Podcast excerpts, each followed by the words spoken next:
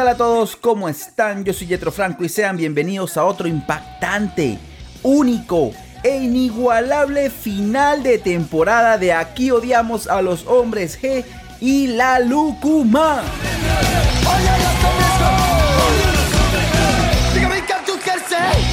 Amigos, estamos vivos. Llegamos al final de temporada, lo logramos.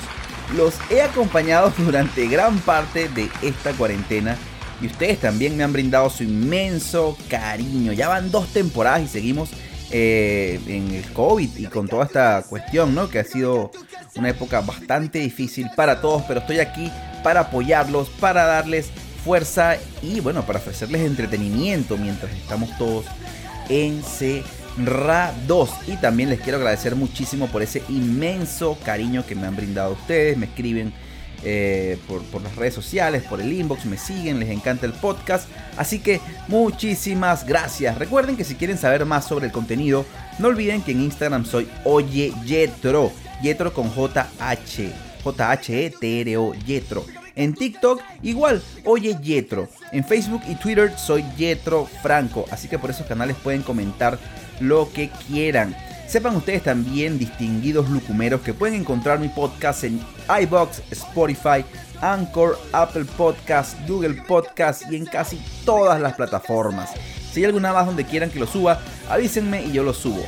Pero ya, entremos en materia.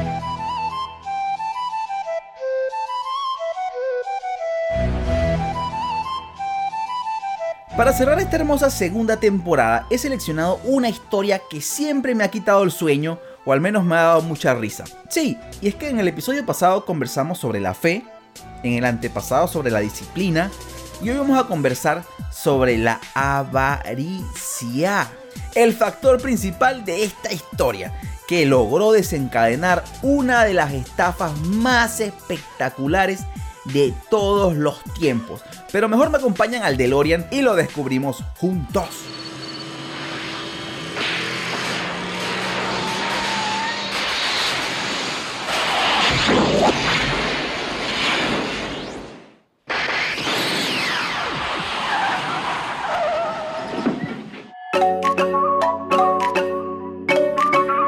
Estamos en el año 1982 a finales del mes de julio, en la isla de Curazao, a unos 50 kilómetros de la costa noroccidental de mi país de nacimiento, Venezuela. Pero en el 82 yo no había nacido, estaba en las eh, bolas de mi padre, era apenas espermatozoide. Así que bueno, pero ven, ven aquel avión que está llegando, ya, allá viene, allá viene, allá viene aterrizando.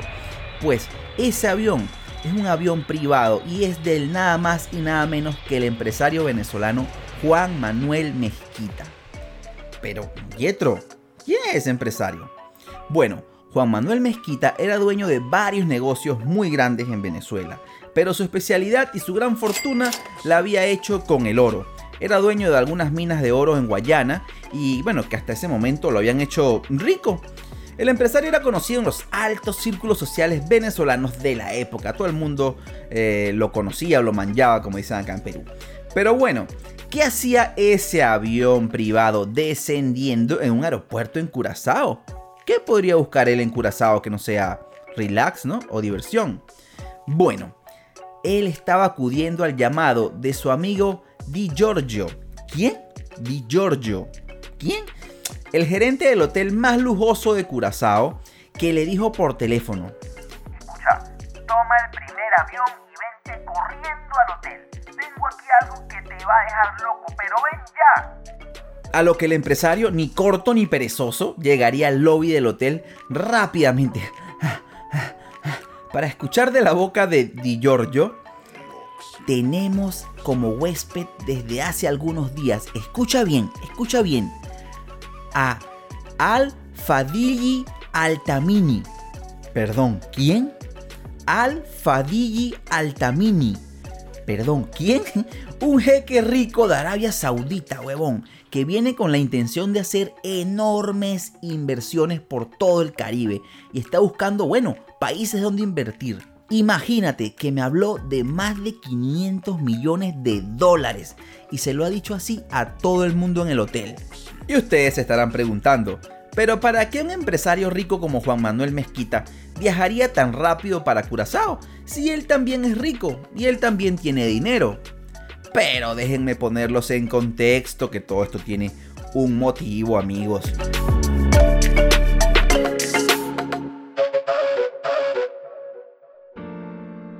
Aunque en los años 80 Venezuela era un país vibrante, con dinero y uno de los mejores destinos en Sudamérica, las cosas estaban cambiando. Y las señales económicas que por mucho tiempo habían sido positivas para el país sudamericano, esta vez estaban presentando otra cara.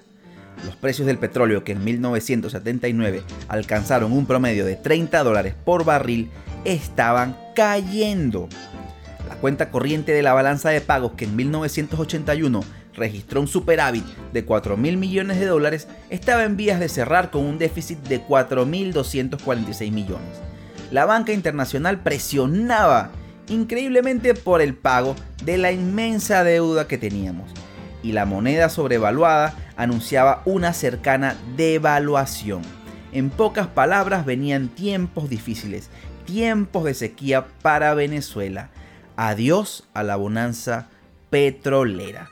Así que bueno, para cualquier empresario, toda oportunidad de negociar antes de una debacle es buena, obviamente. Ya los puse en contexto. Ahora sí, continuemos. El empresario Juan Manuel Mezquita le pediría al gerente del hotel, al señor Di Giorgio, que por favor le suplicó consígueme una reunión con ese jeque para conversar de negocios. A lo que Di Giorgio le respondió que sería extremadamente difícil ya que el jeque era muy desconfiado y reservado. Así que lo que le estaba pidiendo no era nada fácil, pero ojo, tampoco era imposible. Lamentablemente el misterioso y reservado jeque se negó a contactar con el empresario venezolano. Al parecer no le gustaba que le pidiesen reuniones. Sin embargo, Juan Manuel Mezquita no estaba dispuesto a rendirse tan fácilmente e insistió una, otra, otra y otra vez, pero el árabe se hacía inaccesible y esto tenía a Juan Manuel Mezquita como loco, angustiado, no encontraba la manera de, entrar y ¿cómo, ¿cómo es posible que iba a perder el negocio de toda su vida? hasta que después de tanto insistir, el jeque accedió a recibir a Mezquita en sus habitaciones, en sus aposentos. El empresario venezolano no cabía de la emoción y decidió llevarle un increíble presente. Tomó tres frascos de vidrio, de esos que se usan para, para guardar como mermeladas, y los llenó de pepitas de oro de sus minas de Guayana. Imagínense la cantidad de plata que había allí. Qué buen regalo, ¿no? con eso él pensó que bueno, que iba a poder endulzar, a empezar a negociar con el árabe. Y cómo no, viendo ya oro desde un inicio, así cualquiera negocia. Una vez que estuvo en la lujosa habitación del jeque, Juan Manuel Mezquita se lanzó a describir las ventajas que tenía de invertir en Venezuela. Si lo hubieran visto en ese momento, parecía un tiburón en, en Shark Tank. Estaba ahí desplegando todas sus habilidades de negociantes y lo estaba haciendo increíble. Le ofreció todo tipo de negocios, centros comerciales, cadenas de supermercado, minería, uff, de todo. Y poco a poco la sonrisa del jeque se iba haciendo más grande. Parecía irse convenciendo de todas las bondades de hacer negocios con él. El rico árabe ordenaba a sus dos secretarios tomar nota de todo lo dicho por el venezolano e iba haciendo preguntas de economía y finanzas. De verdad que estaba vuelto el jeque todo un experto. Pregunta aquí, pregunta allá, pregunta acullá. Pero el empresario venezolano tampoco se quedaba atrás, tenía respuesta para todo. Al terminar la reunión, el jeque le diría, está bien, quiero invertir en petróleo, en banca, en industria, en turismo. Tú serás mi socio mi hermano, mi ayuda y mi guía, mis ojos en el país venezolano. Tú me dirás dónde y con quién puedo hacer negocios. Así se expresaría el jeque. Y bueno, Juan Manuel Mezquita, como todo empresario, estaba que no se lo podía creer, estaba brincando en una pata de la alegría. Al salir de la habitación, el empresario sabía, ya iba pensando una lista de posibles contactos en Caracas, que Caracas es la capital de Venezuela, a los que iba a llevar al, jeque con las increíbles propuestas ¿no? que le había hecho. Mezquita se imaginaba la cara que iban a poner todos sus amigos empresarios cuando llegara con aquella noticia. Eso era un tiro al piso. Todo el país, todos los empresarios iban a agarrar su tajada y todos iban a hacer dinero. Lo que no sabía Juan Manuel Mezquita es que una vez que él se fue, todos en la habitación se orinaron de la risa. El jeque y sus secuaces eran un grupo de famosos estafadores buscados por la Interpol y por diferentes cuerpos policiales en distintos países. Obviamente los estafadores antes habían hecho de productores de cine, de políticos, de millonarios y hasta ricos promotores deportivos. Pero ahora en esta nueva estafa eran jeques. Y iban a caer los más jugosos peces gordos del país caribeño. De hecho, ya tenían al primero, que incluso ofreció su jet privado para llevarlos a Caracas, la ciudad en la que en los próximos días sería el feliz escenario, se abriría el telón para que estos actores estafadores empezaran a lograr sus fechorías. Pero iban a lograr engañar a la sociedad venezolana, a la alta sociedad, a lo más alto, a lo más duro. Iban a poder lograr una estafa, harían funcionar un plan, porque esto parece que no se lo cree nadie. Bueno chicos, acompáñenme y descúbranlo conmigo. ¡Vamos!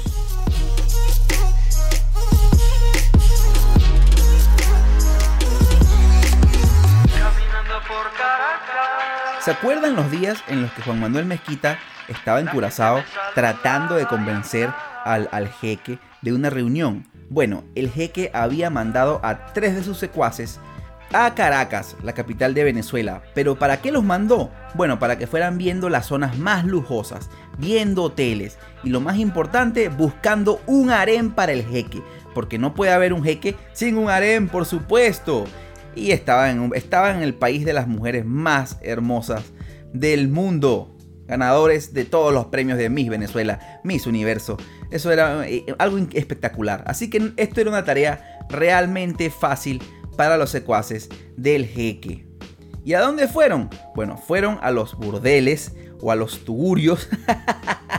fueron a los sitios, a los prostíbulos más nice y más chic del este de la ciudad de Caracas y seleccionaron con ojo clínico a cada una de las 12 chicas y les exigieron la más absoluta discreción a cambio de una increíble suma de dinero. Ellas pasarían a formar parte del teatro que los timadores internacionales montarían a la llegada del jeque a Venezuela. Y lo harían tan bien que por años se hablarían de esas mujeres en los altos círculos sociales caraqueños de la cautivante mirada, de las increíbles piernas y de la espectacular sonrisa que tenían las esposas del jeque. Tremendas ratas estos tipos. La mañana del 3 de agosto, imagínense un día antes de mi cumpleaños, el jeque con sus nuevos socios y secretarios abordaron el jet privado del empresario este, que lo, Mezquita, el empresario venezolano que los, que los eh, entrevistó. Y bueno, este, los llevaría directamente a Maiquetía. Y en el trayecto no hacían sino hablar de los espléndidos planes que el jeque tenía para Venezuela en Caracas. Un grupo de ansiosos empresarios esperaba la llegada del poderoso personaje que venía con la promesa de inyectar preciosos dólares a sus cuentas bancarias, hasta que llegarían al aeropuerto y fácilmente se están preguntando, si estos son criminales buscados internacionalmente por la Interpol y por diferentes eh, eh, oficinas o agencias de, policía o de la ley, los van a detener con todo en el aeropuerto. Ya, problema resuelto. Pero ojo, presten atención y miren lo que pasó. Como es un avión privado, las revisiones son menores. Sin embargo, cuando se, cuando se aproximaron al aeropuerto, unos agentes de la DICIP bueno, se estarán preguntando los que no son de Venezuela, ¿qué es la DICIP? La DICIP es la Dirección General Sectorial de los Servicios de Inteligencia y Prevención. Eran una agencia de inteligencia que estaban allí en el aeropuerto que obviamente existía en esa época. Ya no existe y ahora se llaman SEBIN y son un grupo de mercenarios de mierda con placas al servicio de un gobiernucho de narcodictadores baratos sudamericanos. Ya, Yetro, basta, cálmate. Me calmo, me calmo. Bueno, continuamos. Cuando los agentes de la DC vieron que llegaba el avión privado, se prepararon. Pero estando en su puesto, pudieron ver la llegada de un hombre trajeado de negro, que se les colocó unos metros. Aquel sujeto era grande, imponente, y tenía la vista puesta fijamente en la pista de aterrizaje, como si estuviera esperando algo que no ha llegado, o esperando a alguien, y los agentes de la DICIP notaron que el hombre lucía una insignia en la solapa que lo acreditaba como un empleado de la Cancillería, o sea, un tipo bastante pesado e importante. Este tipo se veía imponente, así que los agentes lo vieron como un alto funcionario del gobierno. Y los agentes, para no tener problemas con él, se quedaron callados y se hicieron a un lado. Al poco momento de que esa persona llegó, aterrizó en la pista la aeronave de Juan Manuel Mezquita.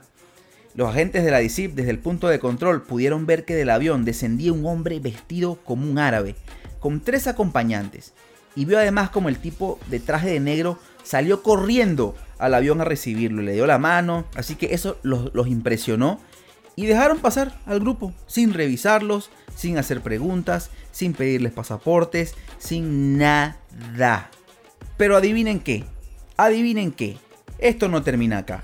¿Sabían ustedes que el hombre trajeado de la Cancillería, el tipo alto, fornido, tan imponente, era un actor más del jeque y sus cómplices? Así que ya tenían todo preparado y la manera correcta de entrar al país sin problemas y sin el riesgo de que los detectaran como solicitados por la Interpol. ¿Qué les parece? el chistecito se cuenta solo. Pero amigos, pasen adelante, continúan que esto...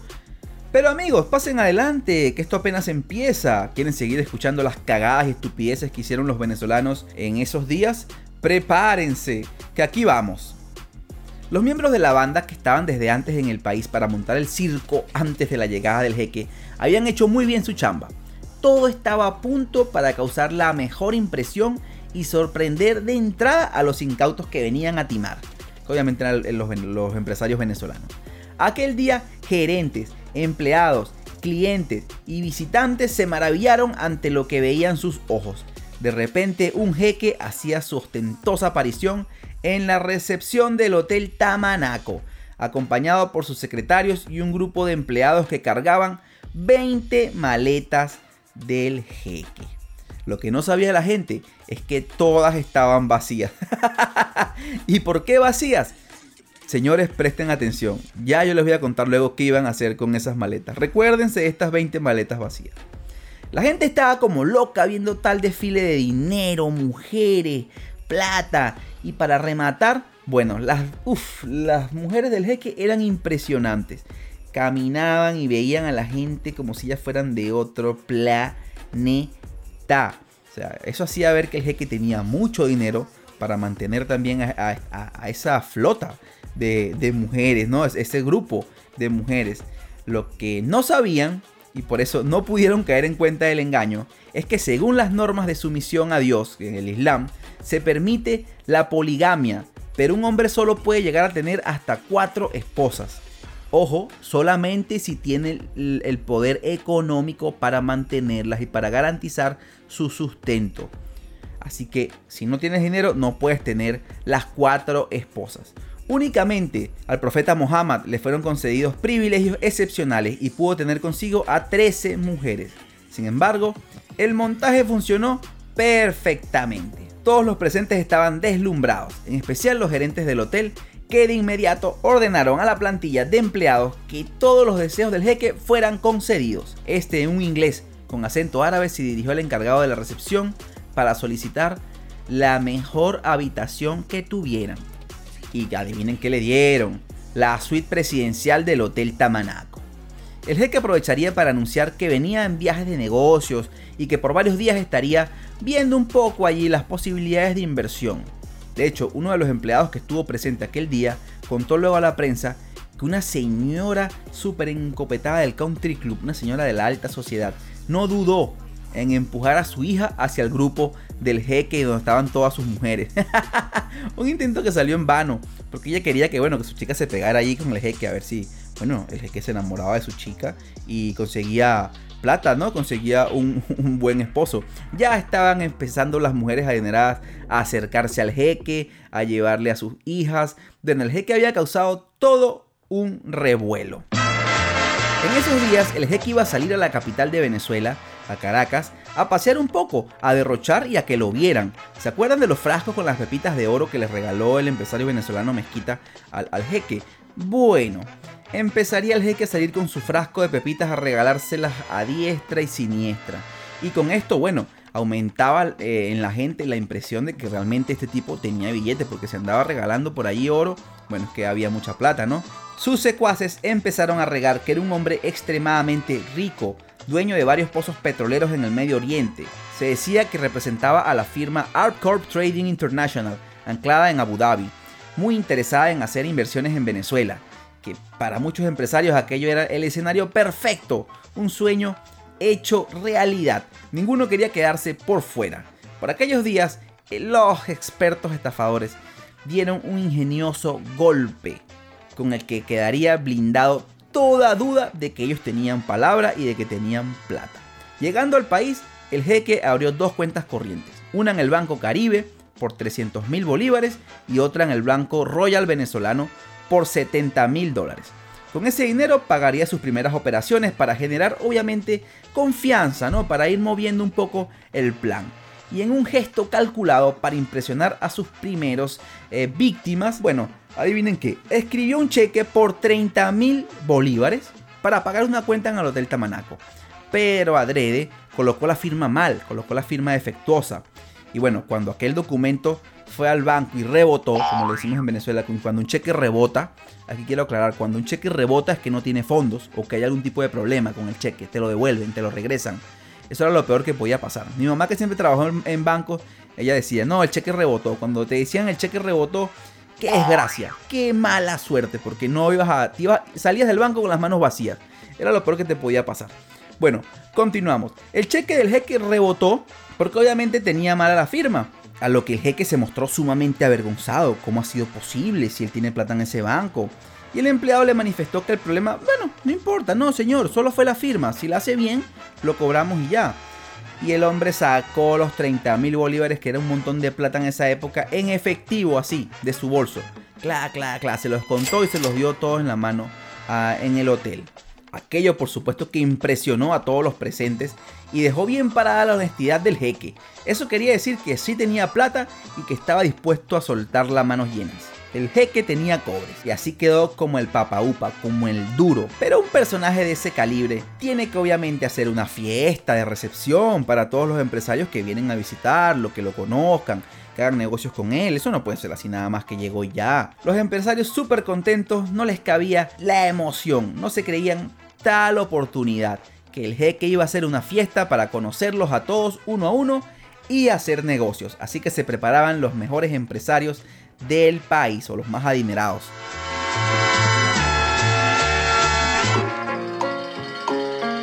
Hasta que el gran día de la fiesta llegó.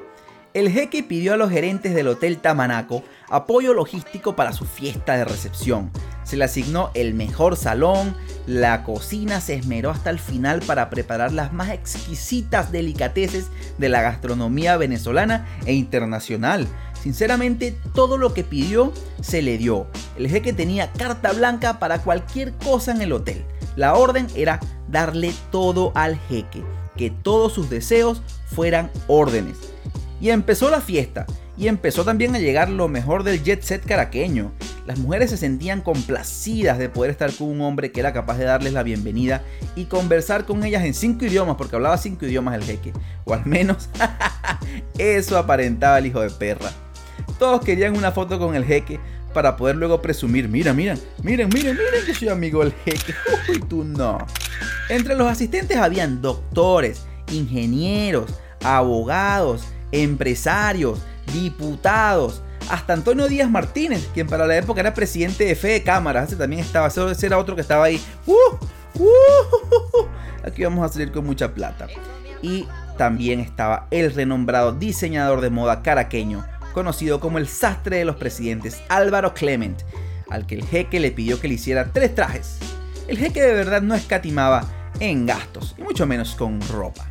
Pero todo no termina allí. Para interactuar con más comodidad con los presentes, el jeque contrató los servicios de la traductora Lily Stengel, la mejor del país, a quien además se encargó la traducción al castellano de varios contratos que haría con sus socios venezolanos, entre ellos el que pautaría con Esteban Sarikian y Boris Lebowski para financiar la construcción del centro comercial El Recreo. Si tú eres de Caracas o tú eres venezolano, tú sabes lo que es el centro comercial El Recreo. Eso que queda ahí por Sabana Grande. centro comercial bien bonito. Bueno, el jeque según iba a meterle plata a ese centro comercial. Puta madre. y bueno, la traductora estaba allí redactando los contratos, haciendo de todo para, para que el jeque este, estuviera contento, traduciendo las conversaciones. Y cuando salió de la habitación, cuando terminó de, de darle todos sus servicios, tomó y le dio un cheque. Que obviamente el cheque era falso y rebotó también. Estafó hasta la traductora a la mierda. Pero bueno, todavía siguen los excesos y continúan los excesos acá en la fiesta. El jeque para su fiesta le hizo un pedido especial al gerente general de la casa Rolex en Venezuela. Ay, no. No. No. Y le encargó 90 lujosos relojes Rolex. Ustedes saben cuánto cuesta un Rolex, ¿no? Mínimo. Mínimo está entre 10 mil, 15 mil, 20 mil y 30 mil dólares nuevos usados pueden conseguir a partir de 5 mil y 9 mil, 8 mil dólares. Pero nuevos, esto es fácil, un reloj que puede, puede arrancar de los 15 mil a 30 mil dólares. Bueno, el jeque pidió 90 lujosos Rolex que les regaló a los asistentes a la fiesta que obviamente hicieron y cerraron negocios con él. Y adivinen cómo le pagó al gerente de la casa de Rolex en Venezuela con un cheque que cuando el gerente de la casa Rolex fue al banco a cobrarlo, ese cheque rebotó como Flover. ¿Se acuerdan de la película Flover? Rebotó hasta, el, hasta la luna. Hasta la luna. Los astronautas lo vieron ahí en la NASA. Vieron cómo coño y madre saltó, rebotó ese cheque. Lo había estafado. Pero un hecho que debió haber llamado bastante la atención y sin embargo no lo hizo fue que el jeque contrató una gran orquesta de salsa que estuvo toda la noche amenizando la fiesta, ¿no? El asunto, o, lo, que, lo que llama aquí la atención, es que el jeque bailaba increíblemente salsa, tenía una pericia espectacular, bailaba increíble. Pero bueno, nadie se dio cuenta aquella noche de que creo que los sauditas no son buenos bailando salsa, ¿no? Creo que muchos ni siquiera la habrán escuchado. Pero bueno, nadie quería dejar de creer en el jeque. Todos se esmeraban por presentarle a sus hijas solteras.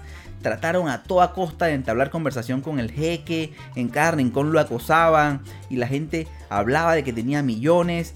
Y no solamente eso, el jeque se encargó de regar eh, por toda la fiesta que iba a invertir no millones de bolívares, eso era poco, millones de dólares para negocios en particular. ofreció colocar 100 millones de dólares en diferentes negocios. Y solo nada más con esa mención logró recolectar 10 millones de dólares esa noche de todos los asistentes. Cuando terminó la fiesta, se habían cerrado una buena cantidad de tratos y los miembros del jet set se fueron a dormir pensando en que serían mucho más ricos de lo que ya eran.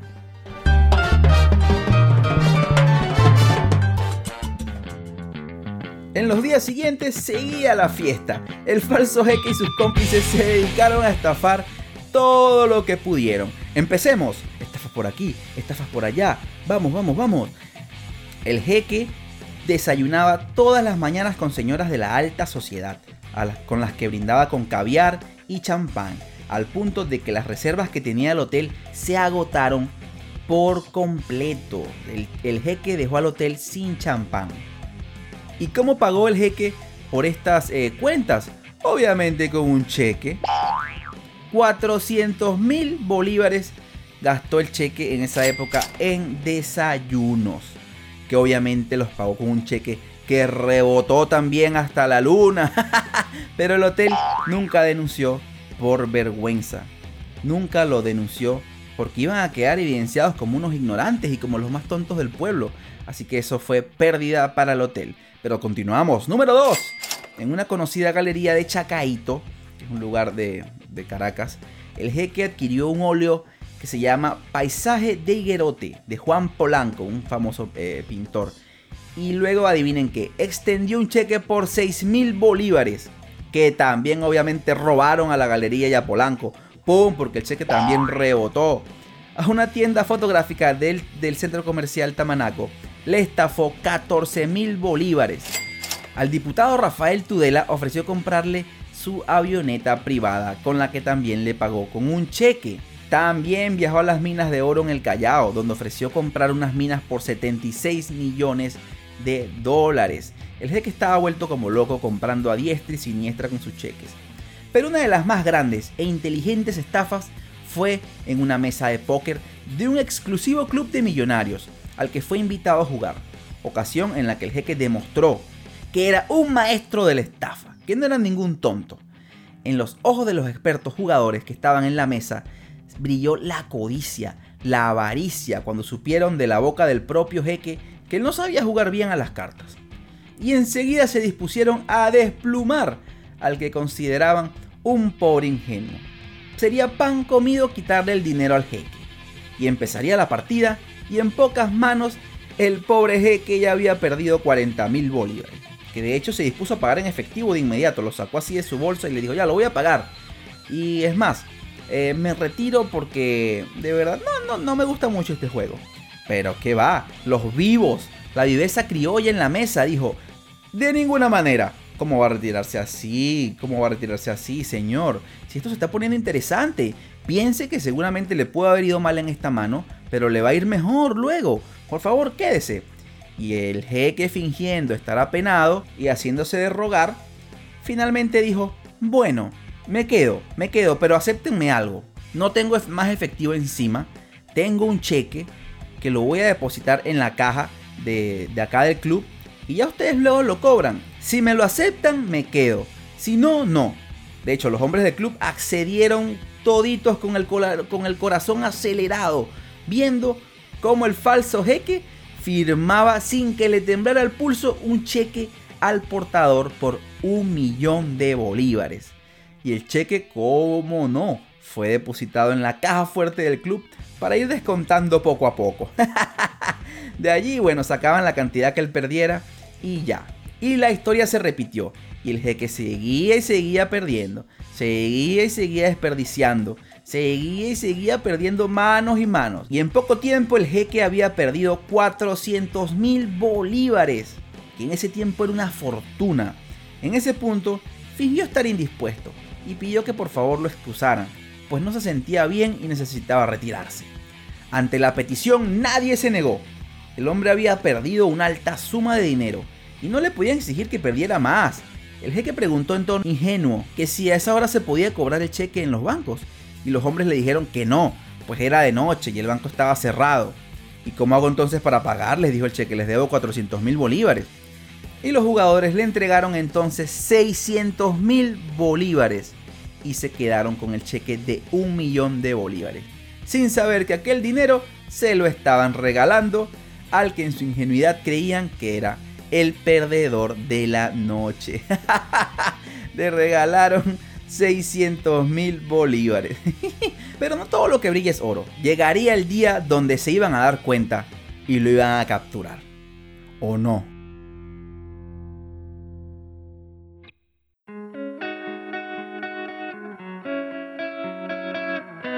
A las dos semanas de orgías, whisky, fiestas y de darse la buena vida, el jeque y sus cómplices decidieron pirarse, irse, salir huyendo del país sudamericano. Ya había sido suficiente, ya habían dejado tras de sí una buena cantidad de cheques falsos y no podían esperar más. Unos días antes llegó al Hotel Tamanaco un señor que se identificó como un ciudadano norteamericano y alquiló una habitación justamente al lado de la del jeque. Aquel hombre llegó sin equipajes, con las manos vacías, y salió a los pocos días con 20 maletas repletas casi que no podía levantar las maletas. ¿Ya ven cuando les dije por qué las maletas estaban vacías? Imagínense todo lo que se llevó el jeque. Joyas, dinero, ropa, obras de arte, oro, bebidas, regalos. Era increíble. ¿Saben lo que es llenar 20 maletas? Bueno, el ciudadano americano se encargó de llenarlas y salió del país así como si nada, llevándose el botín del jeque y sus secuaces. La noche del 25 de agosto de 1982, el jeque Alá Al-Fadili Al-Tamini ofreció una última fiesta. The Last Dance, último baile. la comida que se sirvió fue contratada en el restaurante El Rincón del Medio Oriente, ubicado en la calle del Retiro del Rosal. El menú estaba compuesto por diferentes manjares, entre los que resaltaba un cordero relleno servido sobre sus patas en una bandeja de bronce. El costo de aquellas exquisiteces fue cancelado con el último cheque falso que logró sembrar la banda. de nuevo, se bailó salsa como unos profesionales y se tomó una buena provisión de licores. Ese día, a las 4 y 30, el jeque haría su última reverencia, saludaría a todos, se despediría y sería la última vez que la alta sociedad venezolana le vería la cara al jeque. La mañana del 26 de agosto de 1982 fue tremenda, porque aparte de las consecuencias de los excesos culinarios, ahí hartó todo el mundo, comió todo el mundo, bebió todo el mundo. De verdad que todo el mundo estaba con indigestión, si no estaban ebrios esto fue una fiesta increíble, pero lo que los haría despertarse de la peor manera es que nadie sabía dónde estaba el jeque. Nadie sabía dónde estaba. Todos fueron a buscarlo a su habitación, todos fueron a ver qué había pasado, todos preguntaban por él y nadie encontraba al jeque. La terrible realidad es que el jeque había, esa misma madrugada que se despidió, iniciado su última parte del plan, que era la fuga. Corrió al aeropuerto y se iría del país. Y los empresarios y la gente de la alta sociedad, ¿qué sucedió? Bueno, ahora debían enfrentarse a la terrible realidad de verse estafados, humillados y puesto en ridículo ante sus amistades y ante todo el país. Por esos días ya nadie quería aparecer en las páginas de sociales, y muchísimo menos en la crónica roja. Solo cinco de los estafados acudieron a denunciar al supuesto jeque. El resto prefirió pasar por debajo para así tratar de amainar un poco las burlas que caían sobre ellos. La investigación del caso fue encargada al comisionado nacional de la que en ese tiempo era la policía científica y que ahora son un grupo de mercenarios con chapa al servicio de unos sádicos dictadores. Ya, Yetro, ya. Ah, perdón. Bueno, el comisario de la policía, eh, la PTJ en ese momento fue Fermín Mármol León quien de inmediato viajó a la ciudad de Miami en los Estados Unidos, que fue el lugar donde llegó el vuelo del el jeque. Ahí se sabía que fue la última vez que había llegado el estafador, luego de salir de Venezuela. Desde ese entonces y para la eternidad se perdió la pista de Alá Al-Fadili Al-Tamimi. Más nunca pudieron saber de él. La policía, la PTJ, nunca pudo atraparlo y que se tenga conocimiento la Interpol tampoco. Pero obviamente como, todo, como es una policía de investigación científica, fueron al hotel a recoger, a recabar pruebas, ¿no? Las huellas, los indicios en la habitación. Y se encontraron con la sorpresa de que la misma había sido limpiada a fondo, porque un día antes de irse el jeque se quejó a la gerencia de la falta de limpieza, y el gerente ni corto ni perezoso envió un ejército de limpiadores armados de cloro y desinfectante a limpiar toda la habitación y la dejaron impecable. Así que estos estafadores sí eran unos verdaderos profesionales. Alá los proteja. Aquí está su verdadero objetivo.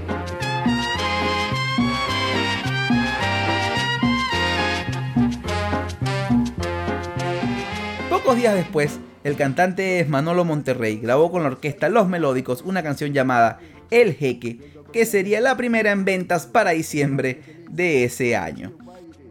El obelisco de Altavira, el puente y el lago de Maracaibo y el salto del ángel.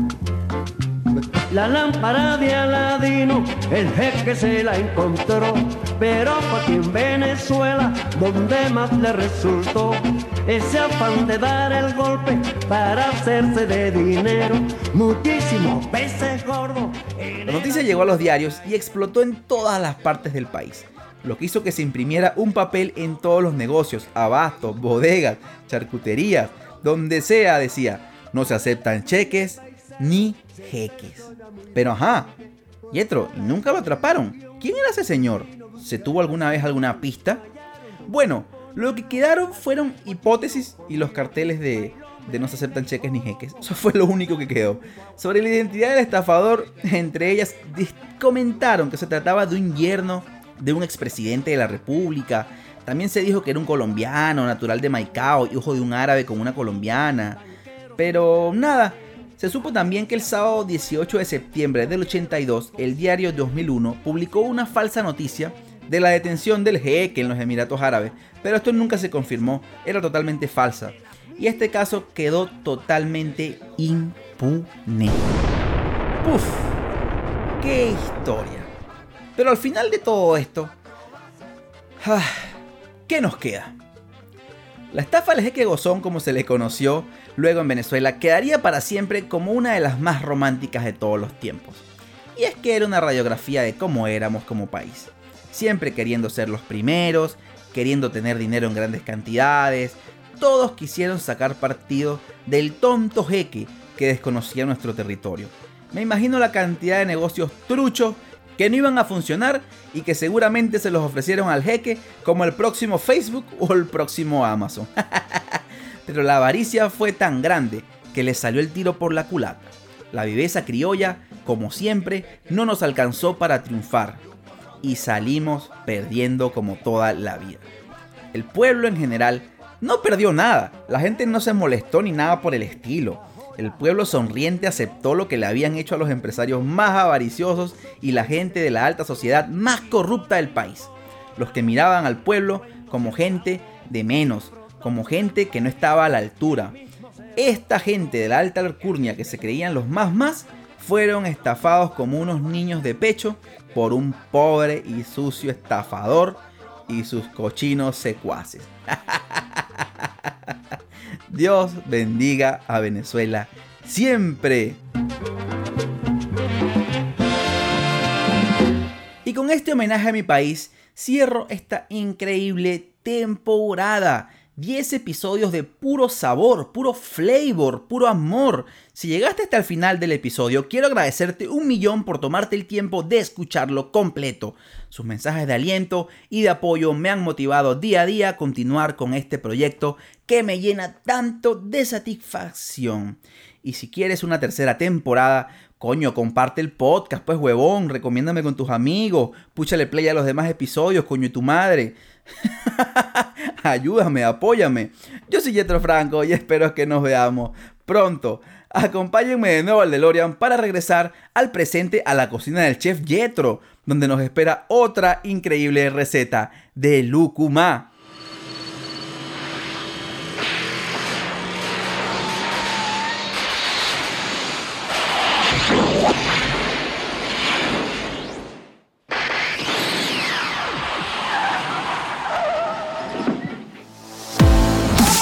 Bienvenidos a la cocina del chef Yetro. Hoy vamos a preparar... ¿Qué? ¿Dónde está la receta? Producción. ¿Y los ingredientes? Yetro, no hay fondo, no hay presupuesto para los ingredientes, no hay dinero. Que no hay dinero. Pero si yo les dejé un cheque del Banco Caribe con más de 40 mil bolívares para que compraran todo, ¿cómo se les ocurre, carajo? Me vacuno mañana. ¿Qué, qué? Gilipollas. Jejeje, jejeje, eres gilipollas. Los hombres G atacan de nuevo. Y David el Novo son dos de ellos. González, Guerra y Gorbachev. A todos ellos les gustan un montón. Jejeje, jejeje, eres gilipollas. Jejeje,